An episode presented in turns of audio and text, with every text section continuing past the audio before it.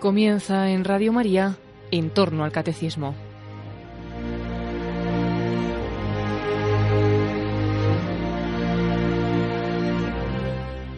Para profundizar en las catequesis sobre el Espíritu Santo que está desarrollando el Padre Luis Fernando en su programa sobre el Catecismo de la Iglesia Católica, les ofrecemos en dos sábados consecutivos la reposición de otros tantos programas de vida en Cristo que dirigió el Padre Luis Fernando en 2014 sobre la persona y acción del Espíritu de Dios. El sábado pasado podían escuchar el primero de estos programas. Hoy les dejamos con el segundo.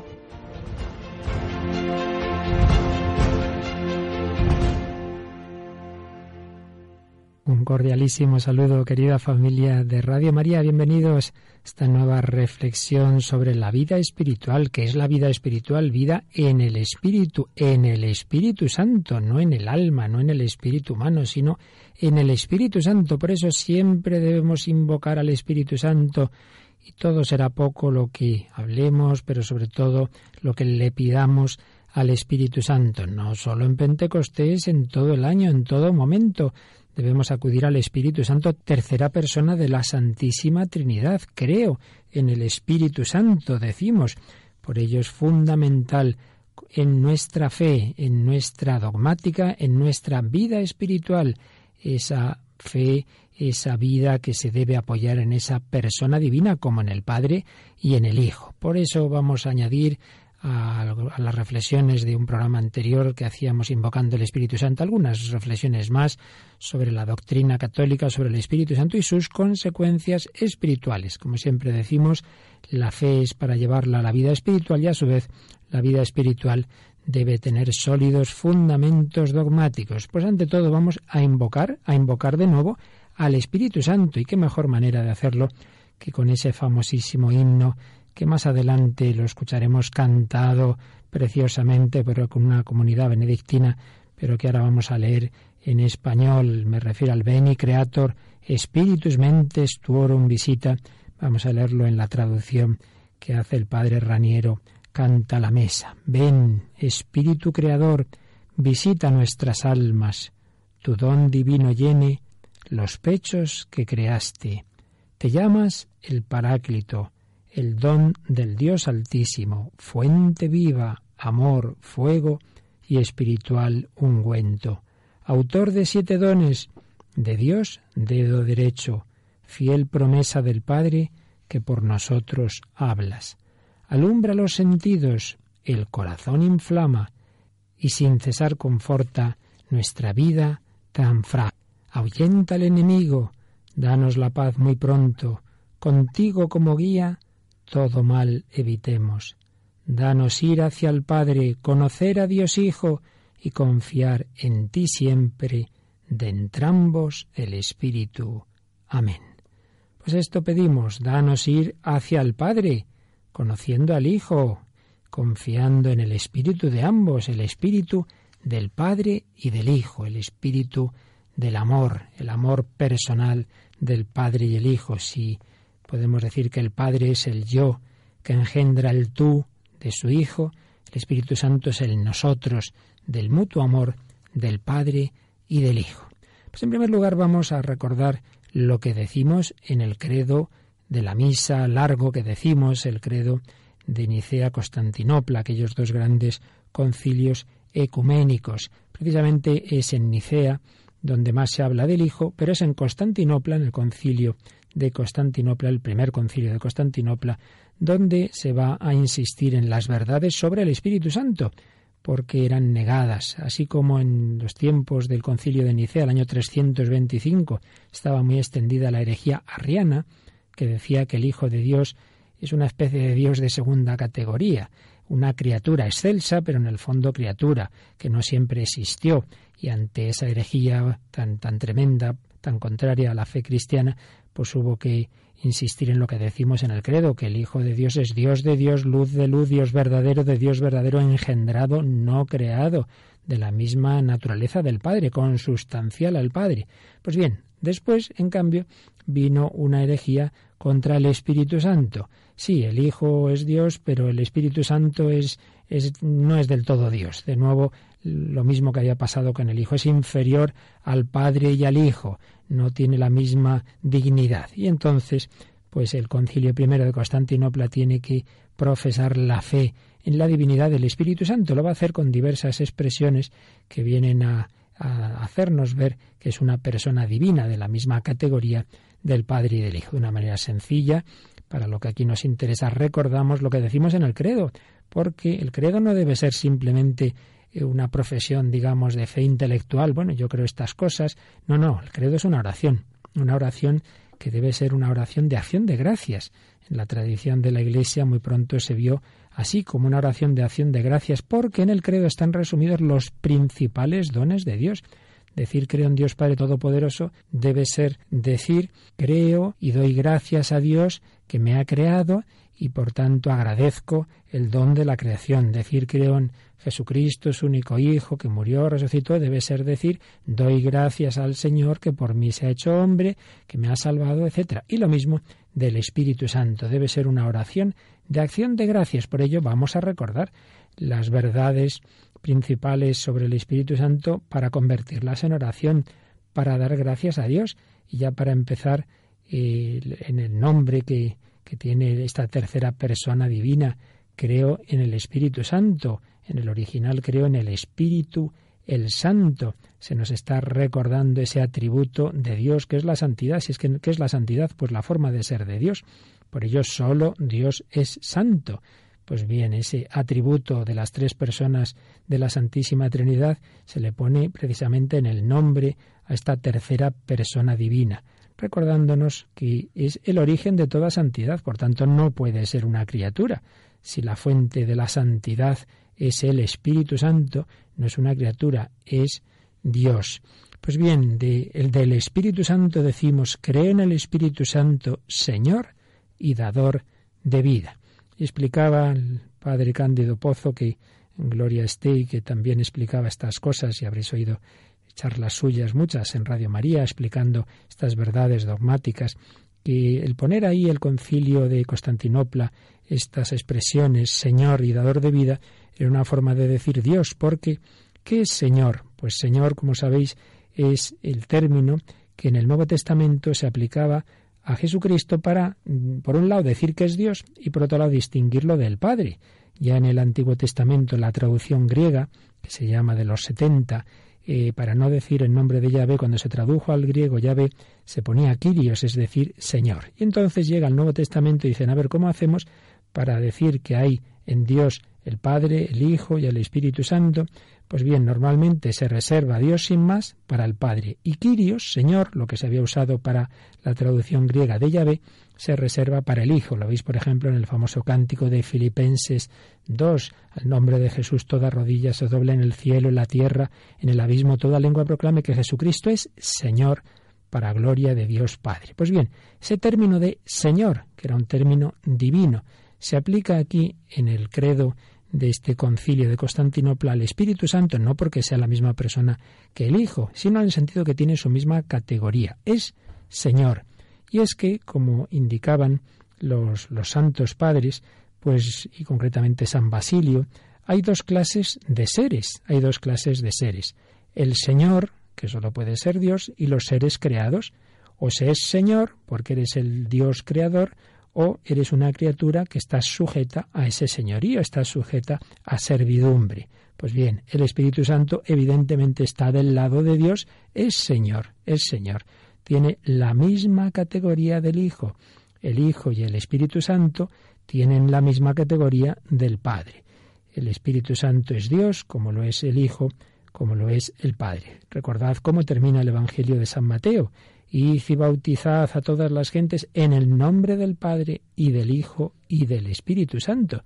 Vemos cómo están las tres personas divinas expresadas al mismo nivel, con la misma categoría, bautizándolas en el nombre del Padre y del Hijo y del Espíritu Santo. El Espíritu Santo es Señor, por ello tengamos con Él esa actitud de reverencia, es mi Dios, eh, una actitud de adoración. Señor y dador de vida, o quizá mejor traducción, hacedor de vida. Ya el Génesis, el primer versículo, primer capítulo, versículo 2, dice que el Espíritu Santo se cernía sobre las aguas para crear el hacedor de vida. Hace alusión a la acción creadora. Y el sumum de la acción creadora es dar la vida. ¿Quién da la vida? Solo Dios puede dar la vida. San Ireneo decía que da la vida al Padre con dos manos, y esas dos manos son el Verbo y el Espíritu Santo, las dos manos con que el Padre ha creado todo, pero a su mismo nivel. La, la vida que solo Dios puede darnos la da el Espíritu Santo, pero para los santos padres la vida se refiere sobre todo a la vida de la gracia, más que a la vida natural, más que a la vida física. La gracia nos hace divinos, nos diviniza, nos introduce en la familia divina, pues bien, si el Espíritu Santo nos diviniza, si nos da la vida, es porque Él es Dios. ¿Cómo no va a ser Dios el que nos diviniza a nosotros por participación? Señor y dador de vida es el Espíritu Santo. ¿Qué más decimos en el credo? Que procede del Padre, y luego se añadió, y del Hijo, que procede del Padre, así lo había dicho Jesús en Juan 15, 26, el Espíritu Santo procede del Padre. ¿Y cómo procede del Padre? No iban a decir en el concilio de Constantinopla que es engendrado, porque entonces sería decir que en Dios hay dos hijos. No, no, solo hay un hijo, el Hijo eterno, el Verbo. Pero, por otro lado, el Espíritu Santo no es una criatura. Entonces se pone ese verbo genérico procede. No es criatura ni es hijo, procede del Padre. Pero en concilios posteriores se añadió procede del Padre y del Hijo, y del Hijo. Eh, esto ocurrió en un concilio en Portugal y en, concilios precisamente en España, en Toledo, y luego se extendió a la Iglesia Universal, siendo así aceptado también por la Iglesia de Roma y por ello ya se, se generalizó. Luego esto fue motivo de conflicto con la Iglesia Oriental, aquí no vamos a meternos en ese tema, pero realmente hoy día no hay mayor problema en, entender que se puede decir eh, de dos formas complementarias que el Espíritu Santo procede del Padre y del Hijo, como decimos en Occidente, que procede del Padre por el Hijo, porque el Hijo procede del Padre. La única persona divina que no procede de otra es el Padre, es principio sin principio. El Hijo procede del Padre y el Espíritu Santo procede del Padre por el Hijo o procede del Padre y del Hijo. Bueno, lo que a nosotros ahora nos interesa, sin entrar aquí ahora en ese tema teológico, es saber que, que el Espíritu Santo es una persona divina pero que procede, como hemos dicho, de, del Padre por, el Hijo, que no tiene, digamos, la, fuente en sí mismo, sino en, en, último término en el Padre, como toda la Santísima Trinidad. Pero que eso no quiere decir que el, Hijo y el Espíritu Santo sean menos Dios que el Padre. Es este misterio de la Trinidad que, por supuesto, nos supera, pero que debemos adorar y glorificar aunque no lo entendamos. Aquí lo principal es el espíritu de fe, aunque haya cosas que con la cabeza no entendamos, lo principal es vivirlas. Porque además sigue diciendo el credo, creo en el Espíritu Santo, Señor y dador de vida, que procede del Padre y del Hijo, que con el Padre y el Hijo recibe una misma adoración y gloria. De nuevo eran formas de decir lo mismo, de, de manifestar la divinidad plena y total del Espíritu Santo, con fórmulas que nos hacen ver que es equivalente al Padre y al Hijo. Con el Padre y el Hijo recibe una misma adoración y gloria. Hay que adorar al Espíritu Santo como adoramos al Padre, como adoramos al Hijo. En la liturgia de esa ciudad de Constantinopla, cuando se invocaba el nombre de cada persona divina, todos se postraban. Pues hay que postrarse y hay que adorar igualmente al Padre, al Hijo y al Espíritu Santo. Recibe con ellos una misma adoración y gloria. Y es verdad que había una fórmula eh, más antigua que se solía usar en, la, en las oraciones que decía gloria al Padre por el Hijo en el Espíritu Santo. Pero cuando surgió esa herejía que decía que el Espíritu Santo era como de menos categoría, menos divino, que el Padre y el Hijo, se prefirió cambiar la que usamos ahora, gloria al Padre y al Hijo y al Espíritu Santo, para que no pensáramos, insisto, en que no estaba al mismo nivel. Por tanto, recibe con el Padre y el Hijo una misma adoración y gloria. Pues para nuestra vida espiritual, que digamos con devoción, con unción, pensando lo que decimos con frecuencia, pues esa oración tan breve pero tan importante, que yo toda mi vida quiera glorificar a Dios. Gloria al Padre y al Hijo y al Espíritu Santo. Quiero adorar, quiero glorificar al Dios vivo y verdadero, y que habló por los profetas, termina este párrafo del credo. Ese Espíritu Santo es Dios, Dios que inspiró el Antiguo Testamento, Dios que habló por los profetas. Es el mismo Dios el del Antiguo que el del Nuevo Testamento, es el mismo Dios que habló por los profetas y que habla en el Nuevo Testamento. El Espíritu Santo, que es Dios, que recibe la misma adoración y gloria que el Padre y el Hijo, que habló por los profetas. Y a continuación en el credo van a venir los regalos, las acciones del Espíritu Santo, que van a ser la Iglesia, el bautismo para el perdón de los pecados, la resurrección de los muertos y la vida del mundo futuro. En realidad, en el credo hay tres partes. Creo en Dios Padre, creador del cielo y de la tierra, creo en Jesucristo, un solo Señor Jesucristo, Hijo único de Dios, y ahí decimos todas las obras de la redención, que se encarnó, que murió por nosotros, que resucitó, etcétera, y creo en el Espíritu Santo. Y la parte final, aunque en la traducción litúrgica española añade un credo, un creo en la Iglesia, que es una santa, católica, apostólica, etcétera, en la versión original ese credo, ese creo, perdón, no está, para indicar que en realidad son tres veces cuando decimos creo en las tres personas divinas y que lo que viene a continuación entra dentro de lo que atribuimos al Espíritu Santo. Eh, esos dones de, la Iglesia, del bautismo, del perdón de los pecados, son regalos del Espíritu Santo. Vamos, antes de seguir a meditar un poquito todo esto, a dar gracias al Señor porque nos quiere dar su propia vida y una vez más a invocar, a invocar al Espíritu Santo cada día, cada celebración litúrgica, cada santa misa, cada momento intenso de oración debe ser revivir Pentecostés, de nuestra parte pedirlo, y el Señor ya nos concederá lo que más nos convenga. Lo pedimos para cada uno, lo pedimos para todas las comunidades de la Iglesia, lo pedimos para la Iglesia Universal, para el Papa, para todos. Ven Espíritu Santo, renueva el milagro, el prodigio de Pentecostés.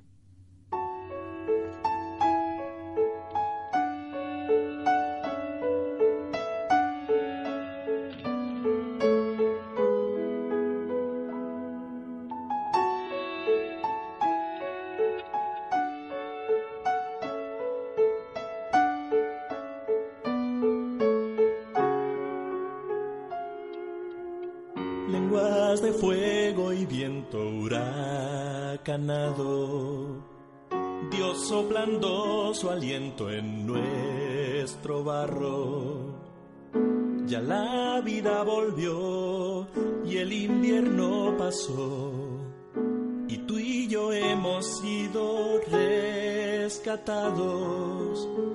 Eran muy pocos solos y asustados escondidos de todos y encerrados. Pero el viento sopló y el mar rojo secó. Todo empezó hace más de dos mil años.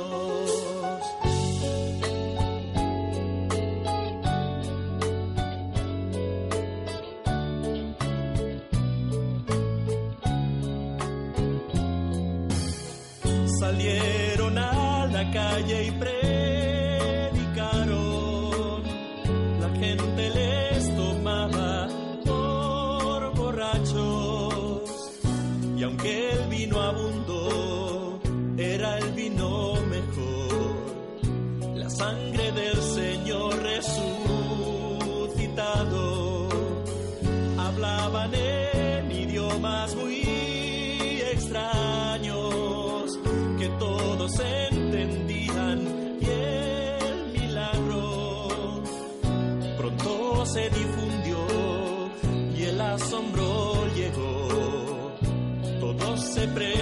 cantaba.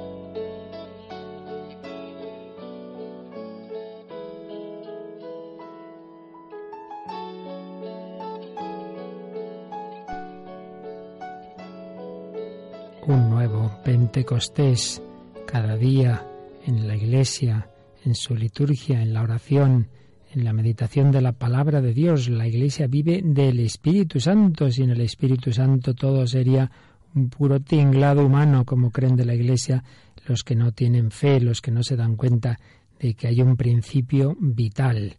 Demos gracias a Dios, recemos el credo con devoción, no, repito, simplemente como una enumeración de verdades, sino por un lado diciendo yo me apoyo totalmente, yo me juego la vida por Dios Padre, por Dios Hijo, por Dios Espíritu Santo, pero por otro lado dando gracias, doy gracias al Padre que me ha creado, doy gracias al Hijo que me ha redimido, doy gracias al Espíritu Santo que me ha santificado. Obviamente las tres personas divinas hacen todo lo que he dicho unidas, porque las tres personas de la Trinidad son un solo Dios.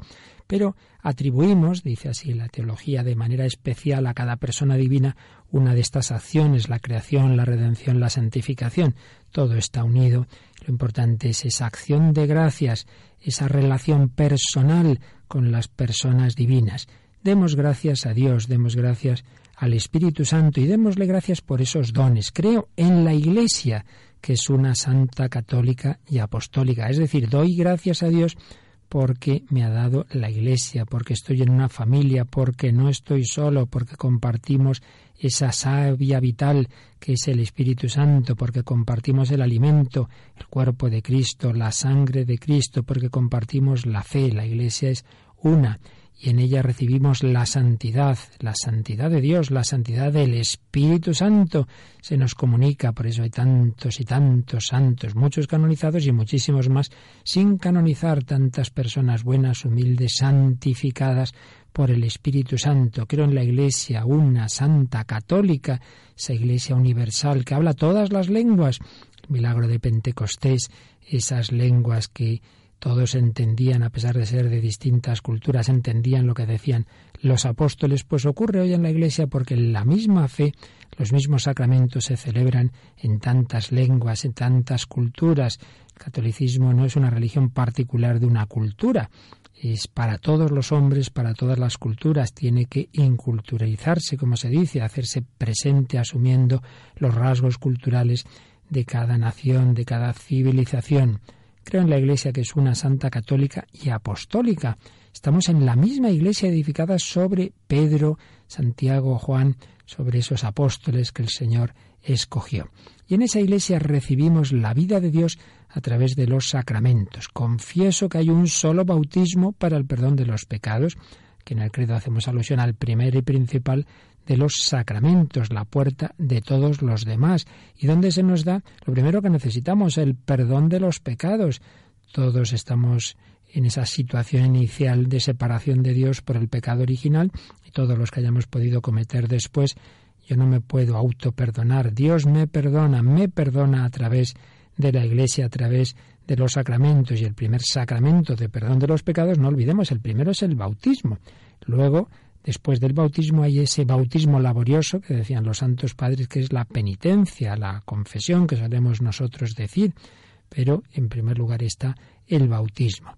Confieso que hay un solo bautismo para el perdón de los pecados. Espero la resurrección de los muertos y la vida del mundo futuro. El Espíritu Santo infunde en nosotros también la esperanza, la esperanza de la plenitud de la salvación la esperanza en la vida eterna. Esperanza y Espíritu Santo son dos palabras que empiezan por las mismas letras y no es casualidad. Tienen mucho que ver, están íntimamente relacionadas. Pues vamos a dar gracias al Señor y a invocar mucho la acción de su Espíritu en nosotros, de ese abrazo del Padre y el Hijo en el misterio pascual brota el Espíritu Santo para la Iglesia y repito, Pentecostés es cada día, es cada celebración. ¿Y de dónde brota hoy día el Espíritu Santo? Pues de Jesucristo, porque su humanidad gloriosa, resucitada, que está ahí a la derecha del Padre, es la que me comunica su Espíritu. El frasco, podemos decir, que contenía al Espíritu Santo es Jesucristo, y ese frasco se rompió en la cruz, y así se derrama el perfume que es el Espíritu Santo. Dice San Juan que al morir Jesús inclinando la cabeza, entregó el Espíritu. Y dicen los especialistas que no es simplemente murió, entregó el alma, sino entregó el Espíritu Santo a la humanidad, entregó el Espíritu Santo a la Iglesia. ¿Y qué hace el Espíritu Santo en nosotros, individualmente, comunitariamente? ¿Qué hace el Espíritu Santo? Pues en primer lugar, el Espíritu Santo hace presente a Cristo en la Iglesia, nos trae a Jesucristo en la Iglesia, como lo trajo al seno de María. Fijaos que hay aquí un paralelo muy bonito. En la Anunciación, en la Encarnación, tenemos tres grandes protagonistas, el Espíritu Santo, la Virgen y Jesucristo. María dice que sí, y el Espíritu Santo forma en ella el cuerpo de Cristo, empieza a latir en su seno el corazón de Cristo. Pues bien, en Pentecostés también está ahí la Virgen María, también está el Espíritu Santo y también está Jesucristo, porque nace otro Cristo, el Cristo místico. Los miembros de la cabeza, que es Jesucristo, la Iglesia, nacen ahí también hijos de María. La Iglesia es hija de María. María es madre de la Iglesia, madre de cada cristiano. El Espíritu Santo trajo a Jesucristo al seno de María y nos trae a Jesucristo en la Iglesia, muy particularmente en los sacramentos y muy particularmente en la celebración eucarística. Sabéis que hay un momento central cuando nos debemos arrodillar en la Santa Misa y es cuando el sacerdote extiende las manos sobre el pan y el vino, lo que se llama la epíclesis, epíclesis que significa llamada. ¿Qué significa extender las manos? Significa invocar al Espíritu Santo. El sacerdote no tiene capacidad, evidentemente, para convertir el pan y el vino en el cuerpo y la sangre de Cristo. ¿Quién la tiene? El Espíritu Santo. Por eso lo invocamos. El Espíritu Santo es el que va a hacer ese milagro, que esto, que hasta ahora es pan, desde ahora sea el cuerpo de Cristo. Tomad y comed, esto es mi cuerpo. Va a haber una presencia de Jesucristo en la Iglesia mucho más eficaz que la que Jesús tuvo incluso en su vida terrena, en su vida mortal. Cuando a veces decimos, ay, si yo hubiera vivido en tiempo de Jesús, le hubiera conocido. Santa Teresa de Jesús se reía de esto, decía, pero qué tontería, si tenemos a Jesús en todos los agrarios, ¿para qué eh, tenemos que volver a su vida terrena? Entonces uno diría, ¿dónde está Jesús? Uy, pues está en Cafarnaún, no, no, está en, está en Jerusalén, eh, a ver dónde le encontramos. Ahora mucho más fácil, le tenemos en la iglesia, le tenemos en el sagrario, lo puedo recibir en la comunión, me perdonan la confesión.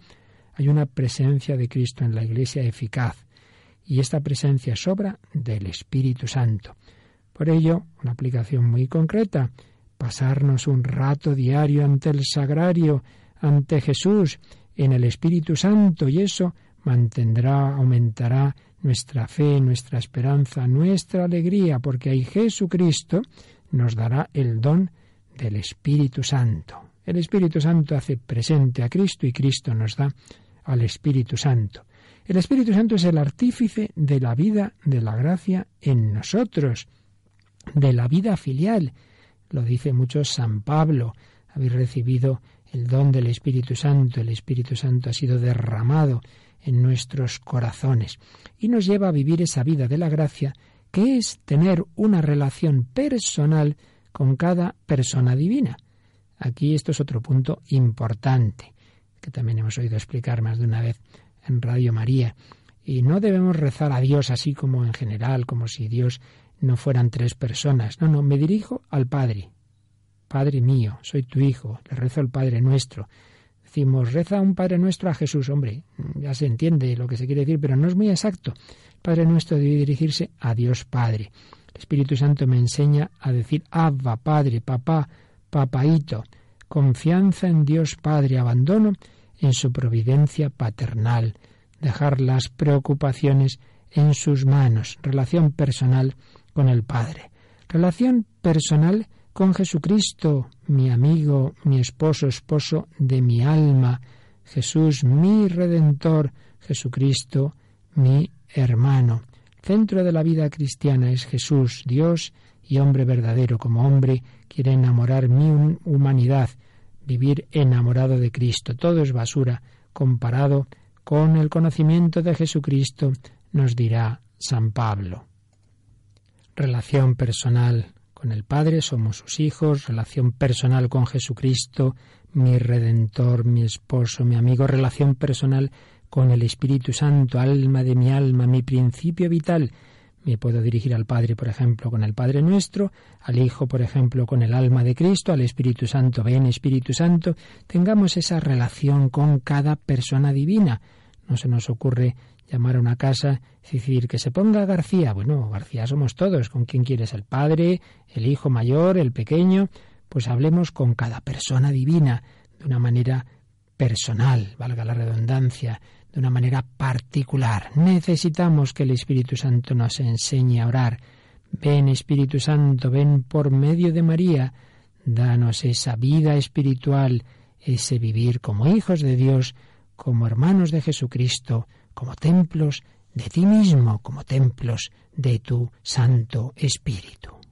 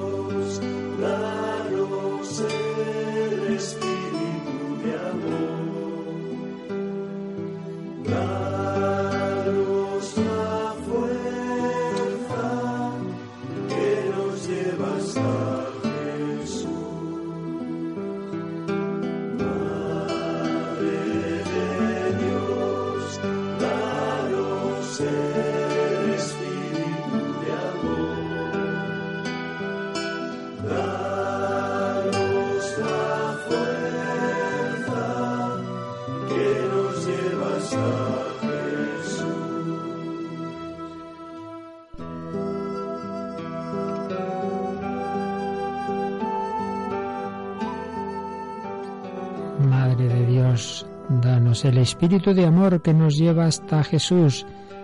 El espíritu nos lleva a Cristo, Cristo nos lleva al Padre, el Padre nos ama con el amor eterno y infinito con que ama a su Hijo. Qué maravilla de plan introducidos en la vida de la Santísima Trinidad. Esto supera toda imaginación humana. Si Dios no nos lo hubiera revelado, nunca jamás hubiéramos podido entrever estos misterios a los que estamos llamados. Y vamos a fijarnos un poquito en esa estrofa que antes leíamos del Beni Creator Spiritus, cuando se dice Accende lumen sensibus infunde amorem cordibus. El corazón inflama. El Espíritu Santo quiere infundir amor en nuestro corazón.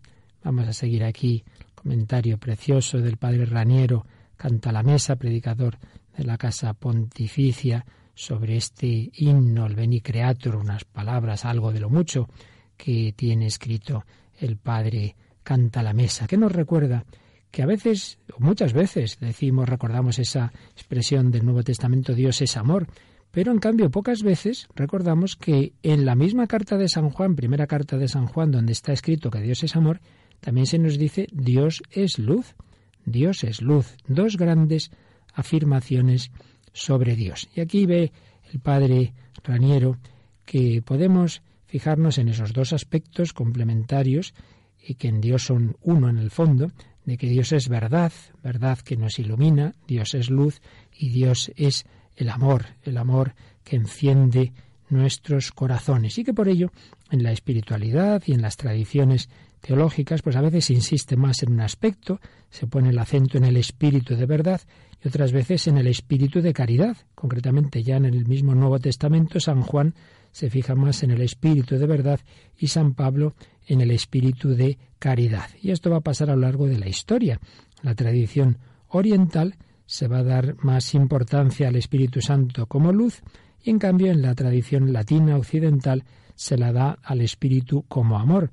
Pero incluso dentro del ámbito occidental están esas grandes escuelas, la corriente tomista, dominica, de, Santo Tomás de Aquino, caracterizada por la búsqueda de la verdad, que piensa que el cielo ante todo es ver, ver a Dios. Y luego está la corriente agustiniana y franciscana, en la que se insiste más en la primacía del amor, y entonces el cielo será amar a Dios y gozar de él. La primera, pues es más una mística de la luz, como esos los famosos místicos renanos, y la segunda una mística más del fuego y de la locura de la cruz de los franciscanos. Evidentemente son aspectos complementarios, todo lo que se dice en ambas corrientes está en, la otra también. Pero bueno, como nadie puede vivir todo con la misma intensidad, a unos Dios les concede fijarse más en un aspecto, a otros en otro aspecto. San Buenaventura dirá que unos se preocupan principalmente por la especulación y en segundo lugar por la unción, y otros en cambio principalmente por la unción y en segundo lugar por la especulación. Pero no hay que contraponer, sino complementar ardor y esplendor lo cual está también en el simbolismo bíblico de, por un lado, los serafines y por otro lado, los querubines. Pero son dos manifestaciones inseparables del mismo espíritu, como dos ojos, que cada uno eh, mire el mismo objeto desde un ángulo diferente. En cualquier caso, le pedimos al Espíritu Santo en el Beni Creator que infunda amor en el corazón.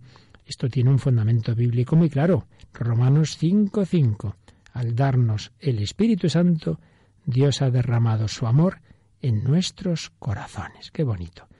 Dios ha derramado su amor en nuestros corazones al darnos el Espíritu Santo y así se cumple aquella profecía de Jeremías. Pondré mi ley en su interior, la escribiré en su corazón.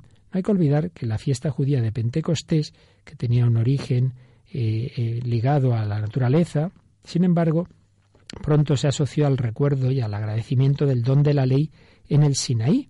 Pues bien, el hecho de que el Espíritu Santo se comunique en la fiesta de Pentecostés es decirnos que la nueva ley que se nos da es el Espíritu Santo, ya no escrita en tablas de piedra, sino escrita en nuestro corazón. Infundiré mi espíritu en vosotros, decía Ezequiel 36, 27. Pues bien, San Pablo en 2 Corintios 3, 3 define a la comunidad cristiana, la comunidad de la nueva alianza, como una carta de Cristo escrita no con tinta, sino con el Espíritu de Dios vivo, no en tablas de piedra, sino en tablas de carne, es decir, en el corazón.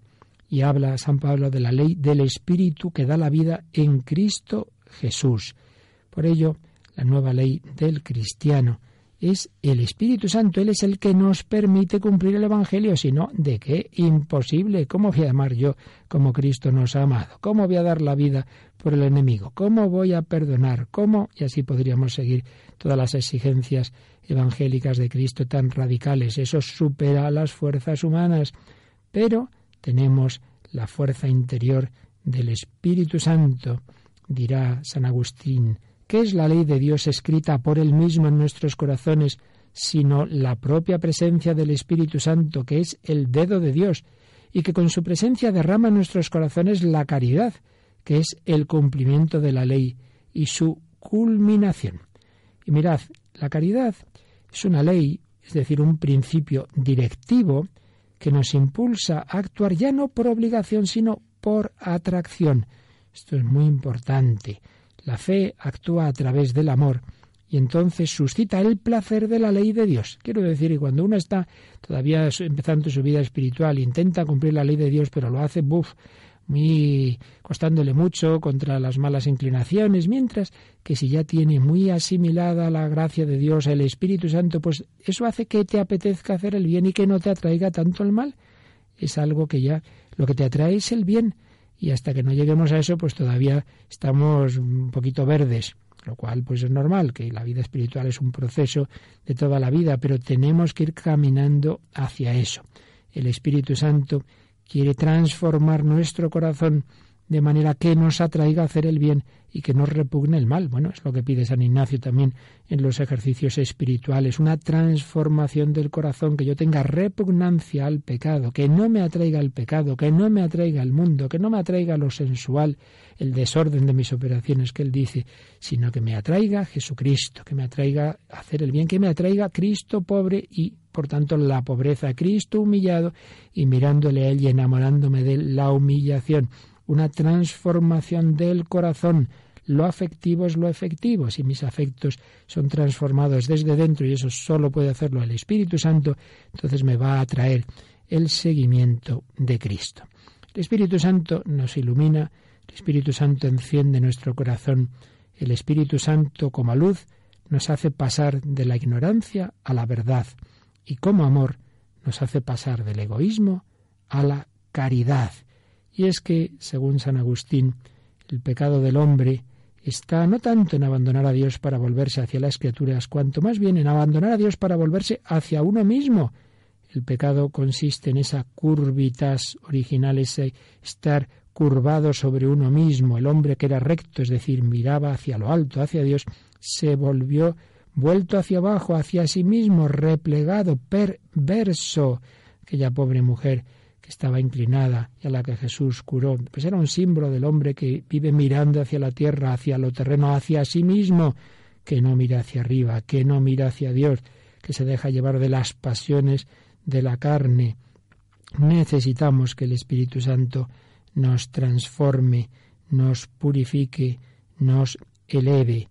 Eh, por el pecado los hombres han dado la espalda a Dios, se han puesto en el lugar de Dios han pretendido de forma idólatra decidir lo que es bueno y lo que es malo. Y entonces, como consecuencia de ello, Dios los ha dejado entregados a, sus, a esas mismas pasiones y a su impureza, mientras que el hombre centrado en Dios está equilibrada su psicología y entonces puede fácilmente hacer el bien. Está esa gran lucha que San Agustín expresa en la ciudad de Dios, San Ignacio, la meditación de las dos banderas, famoso el texto de San Agustín.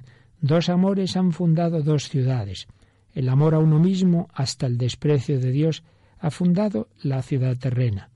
El amor a Dios hasta el desprecio de uno mismo ha generado la ciudad celeste. El amor a uno mismo hasta el desprecio de Dios. Yo soy el centro y me molesta alguien que está por encima de mí. Entonces desprecio a Dios. No es que no haya que amarse a uno mismo, pero no hay que amarse de esa manera desordenada en que me pongo por encima de Dios y por encima de todo el mundo. Pues bien, ¿quién nos hace pasar de ese egoísmo con el que somos concebidos, esa situación original de pecado? ¿Quién nos hace ir saliendo de esa situación de amor desordenado a uno mismo al amor a Dios y al amor al prójimo? El Espíritu Santo que nos transforma, que nos rectifica, rectifica el corazón. ¿Cómo? Al infundir en el corazón el amor. Lo libera de la prisión del egoísmo. No es que imponga simplemente el deber de hacer la voluntad de Dios, sino el placer de cumplirla. El Espíritu Santo inculca en nosotros el placer, el gusto de hacer la voluntad de Dios. ¿Por qué? Porque uno se siente amado por Dios y entonces uno ama con gusto, es como el niño pequeño se siente muy querido por sus padres, hace con gusto lo que le mandan. En cambio, si no se siente que le quieren, todo le parece un despotismo y no, no le apetece nada cumplir las órdenes de esos señores de los que no se siente querido. Necesitamos ese experimentar que yo soy amado por Dios y entonces brotará la correspondencia de querer hacer su voluntad. Tenemos que pedir al Espíritu Santo ese vuelco de nuestro corazón Solo el Espíritu Santo lo puede hacer suscitar en el alma el amor a Dios y con ello el deseo de obedecerle en todo. Dice San Agustín, tras habernos justificado con su don, el Espíritu de Dios nos quita el gusto del pecado, y en eso consiste la libertad. Lo mismo que antes, sin él, hallábamos placer en pecar, y en eso consistía nuestra esclavitud. Si seguimos teniendo mucho gusto en el pecado, aunque luchemos contra él, se ve que todavía estamos muy verdes, estamos todavía muy esclavos del pecado. Hay que pedir al Espíritu Santo que nos dé el gusto de hacer el bien, que nos quite en cambio el gusto del mal, que lo que nos atraiga, lo donde encontremos el placer, sea en el amor, en el amor a Dios, en el amor al prójimo. Pues vamos a pedírselo al Espíritu Santo que infunda amor en nuestro corazón, luz y amor. Sánanos, enciéndenos, enamóranos. Veni, veni Creator, Spiritus, ven Santo, Espíritu de Dios, transforma nuestro corazón.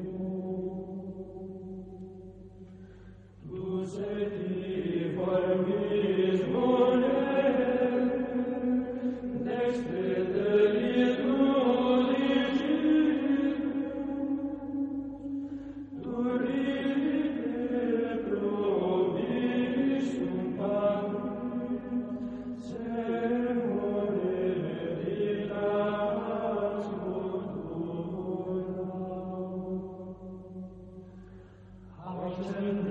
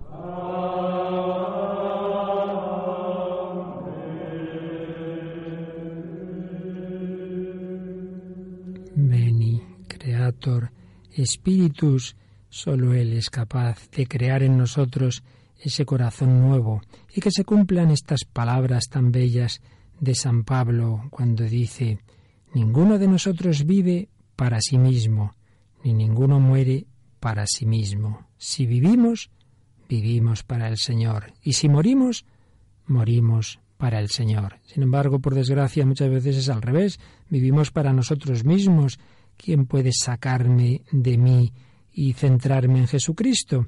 dice el propio San Pablo en 2 Corintios 5:15. Cristo ha muerto por todos, para que los que viven no vivan ya para ellos, sino para el que ha muerto y resucitado por ellos. Primero contemplar a ese Jesús que ha muerto por mí, si Él ha muerto por mí, yo debo vivir para Él. Cristo ha muerto por todos, para no vivir para mí mismo, sino para aquel que murió por mí pero el que me va a dar esa visión de fe, el que me va a dar ese amor a ese Jesús redentor es el Espíritu Santo. Y fijaos que precisamente en una de las plegarias eucarísticas mm, de, de, la Santa Misa decimos para que no vivamos ya para nosotros mismos, sino para Él, para Cristo, que por nosotros murió y resucitó, envió el Padre al Espíritu Santo como primicia para los creyentes, a fin de santificar todas las cosas, llevando a plenitud su obra en el mundo. Así el Espíritu Santo lleva a plenitud la obra de Cristo, nos injerta en Cristo, nos hace vivir en Cristo, desde Cristo, vida en Cristo, que es la vida espiritual, la vida en el Espíritu Santo, pero la vida en el Espíritu Santo es vivir humanamente como Jesús, vivir esa vida que él llevó y que lleva ahora mismo porque sigue siendo hombre y está movido por el Espíritu Santo. La vida espiritual, la vida en el Espíritu, es también la vida en Cristo, es poder cumplir el ideal de aquello que decía San Pablo en Filipenses 1.21. Mi vida es Cristo, en Gálatas 2.19, 20, cuando nos dice eh, cómo Cristo me amó y se entregó a la muerte por mí. Cristo me amó y se entregó a la muerte por mí y por ello mi, yo ya no vivo para mí mismo, sino para el Señor. El contenido de la vida espiritual es Jesucristo. Vivir para el Señor. Y ello es lo que hace posible el Espíritu. Pero el Espíritu procede de esa humanidad de Jesús, de ese corazón de Cristo que se abre en la cruz. El Espíritu Santo alienta en nosotros una vida espiritual de hijos, una esponsalidad con Cristo. Nos da también un corazón fraterno. No hay que hacer contraposiciones. Si yo tengo la vida de Cristo, la vida del Espíritu Santo, quiere decir que soy hijo y hermano. No se puede ser hijo sin ser a la vez hermano. En definitiva, la vida cristiana es tener un corazón filial y fraternal. Y tampoco se puede ser cristiano sin ser corredentor con Cristo Redentor, colaborar a la redención. La vida espiritual, en definitiva, es participar en el Espíritu Santo de la vida del Hijo de Dios encarnado. Jesús resucitado esa vida que tiene en su corazón, nos la quiere dar a participar, nos la da por su Espíritu Santo que se nos comunica a través de la Iglesia, a través de los sacramentos, a través de la palabra de Dios, a través de la oración.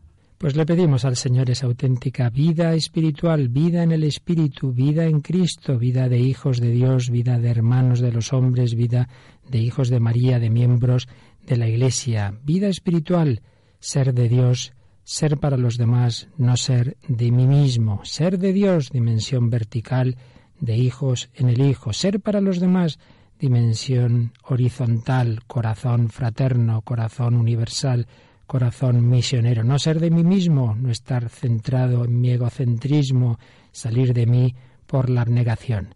Todo esto es el milagro que quiere hacer en nosotros el Espíritu Santo, formar en cada uno de nosotros un corazón como el de Cristo, que no viva yo, sino Cristo que viva en mí. Se lo pedimos al Señor por medio de María en el Espíritu Santo.